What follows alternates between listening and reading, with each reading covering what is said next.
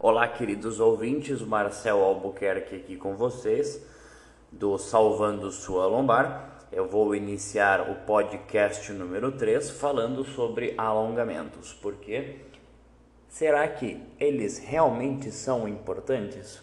E eu vou começar dizendo o para que fazer um alongamento.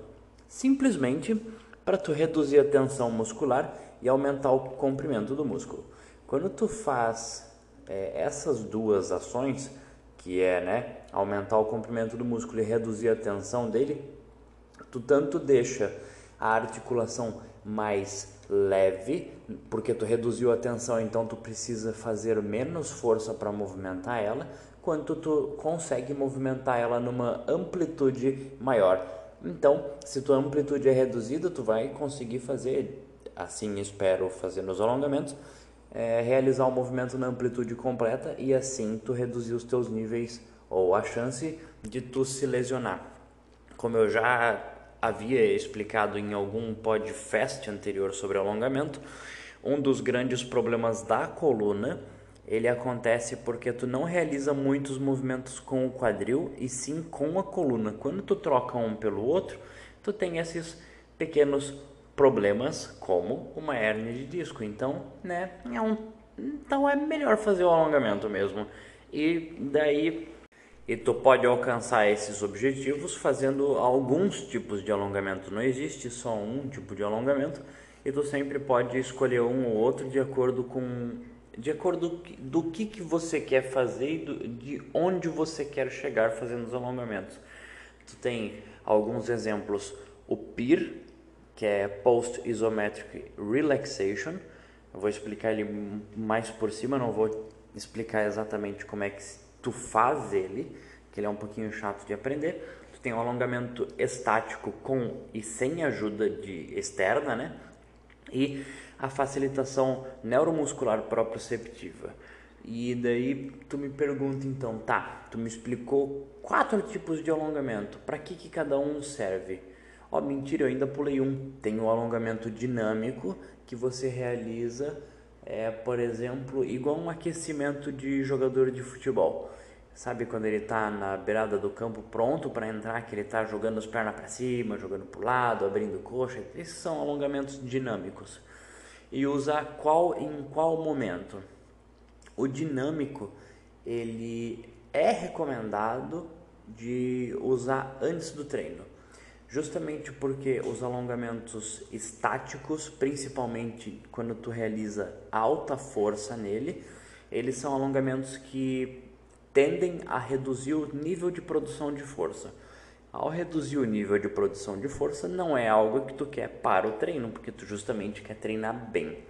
O dinâmico, ele acontece um pouquinho disso, mas muito menos que o estático e tem os benefícios de tu aquecer o músculo e, e reduzir a tensão dele. Então, né? Dinâmico seria feito antes do treino. O estático é um alongamento que é mais recomendado para tu fazer após o treino e para aumentar a flexibilidade.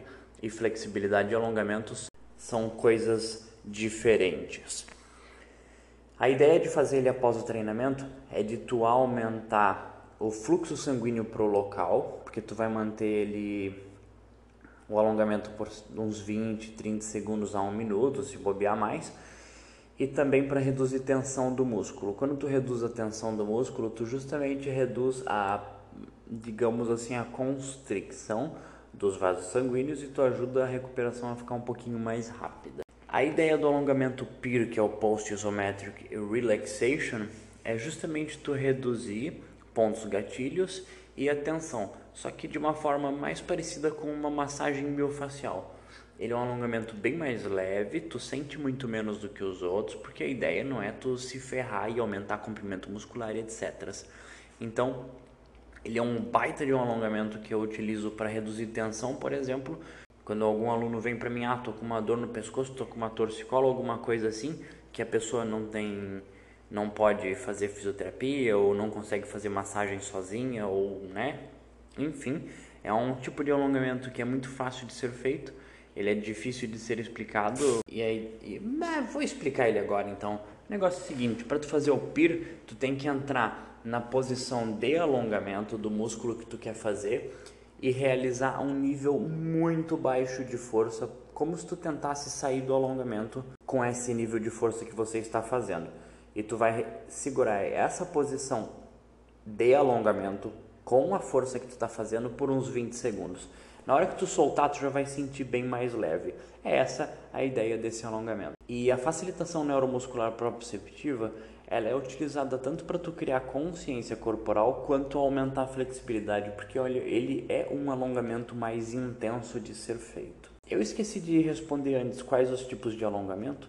Eu esqueci um que eu vou falar agora que é o alongamento chamado de alongamento neural. A ideia desse alongamento neural é tu reduzir tensão de um caminho do nervo, vamos supor o ciático, e tu aliviar essas dores da ciatalgia. Ciatalgia é dor por compressão de nervo e o ciático é o caso mais comum que praticamente todo mundo conhece, não que todo mundo tenha passado por isso, mas todo mundo conhece. É isso aí, se você pegou em qual momento tu consegue usar cada um, é, tu vai conseguir fazer. O dinâmico tu vai realizar alguns movimentos é, e tu vai sentir alongamento por um breve período de tempo. Então tu vamos supor, vai chutar tua perna reta para cima, né? Chuta ela para frente, vai subir, tu vai sentir alongamento e o alongamento logo para porque tua perna volta à posição normal. E esses movimentos tu vai realizar tipo umas 10, 15 vezes. O estático, o com ajuda ou sem ajuda, a diferença é o nível de intensidade que tu vai conseguir fazer o alongamento, mas eu recomendo que tu faça pelo menos uns 30 segundos de cada posição. O PIR eu já falei que são 20 segundos, a facilitação neuromuscular proprioceptiva eu vou deixar para um outro podcast, porque ele é um alongamento um pouquinho mais complexo e eu vou explicar ele é, deixar ele explicadinho, bonitinho, só em um podcast sozinho. Os alongamentos, como eu já falei, eles são extremamente bons para tu tirar a tensão. Quando tu reduz a tensão, é, seja ela por uma postura que tu manteve por muito tempo ou por uma postura errada, que também pode acontecer, quando tu leva um músculo para... É, vou explicar um negócio aqui que vai parecer um pouquinho tipo Matrix, assim, meio confuso, porque quando tu deixa um alongamento, um músculo, perdão, alongando por muito tempo, vamos supor três horas, porque tu fica sentado torto e tu pode estar colocando algum músculo em alongamento, por mais que tu não sinta, quando tu mantém esse alongamento por tanto tempo assim, tu cria tensão, porque justamente não é uma posição comum para o teu músculo, não é uma posição normal e e ele tenta sair dessa posição e voltar para a posição original dele, que é a do tônus normal.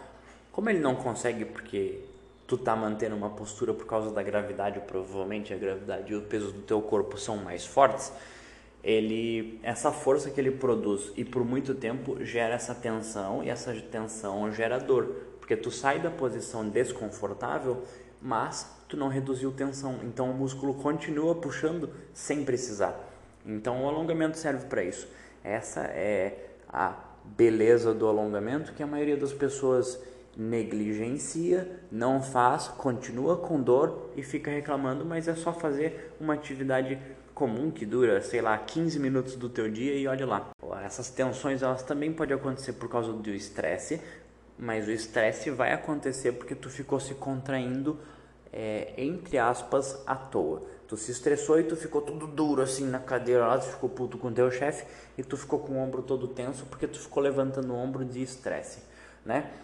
É, para tu aliviar essa tensão no teu, no teu ombro, no teu pescoço, tu só vai conseguir ou fazendo alguma massagem, liberação miofascial, coisa assim, ou então os alongamentos e também reduzindo o estresse. Por isso que quando, se você já me viu explicar sobre uma equação, essa equação está, é, tem uma um componente dela que é reduzir o estresse. E justamente é por causa dessas coisas. O excesso de treino também pode gerar tensão, porque justamente tu está treinando um músculo a mais, ele está cansando, ele não está conseguindo recuperar. Esse não conseguir recuperar dele que pode gerar essa tensão. Porque não consigo recuperar e tu fica martelando em cima dele mesmo assim, tipo assim, ah, se vira aí, boa sorte, boa sorte, quem fica com dor é você. E ao, ao tu fazer todas essas coisas, tu reduz a tua dor. E aí tu me pergunta, que horas é melhor fazer o alongamento? Eu te respondo que não existe melhor horário, existe você fazer. Se você conseguir fazer o alongamento em algum momento do seu dia, já está ótimo. O interessante dos alongamentos é que você deve fazer eles todos os dias, de preferência sem falhar dia algum. E não importa o horário, desde que você faça. Eu recebi um questionamento, uma menina uma vez me perguntou se ela podia fazer mais vezes durante o dia porque ela, o trabalho dela, dela era intenso, era ficar carregando caixa e subir escada e blá blá blá e etc. Então ela sentia que toda vez que ela fizesse os alongamentos, ela melhorava um pouquinho da dor.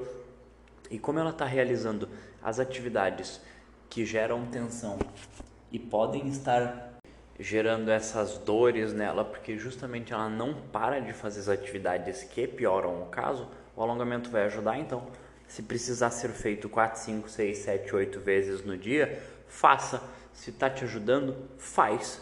Entendeu? Essa é a ideia. Se está te ajudando, faz. E então eu espero que eu tenha deixado bem claro essa ideia de que alongamento não pode ser pulado, você não pode ignorar os alongamentos, e independente se você tem dor ou não, se você tem dor, fazer os alongamentos pode te tirar da dor.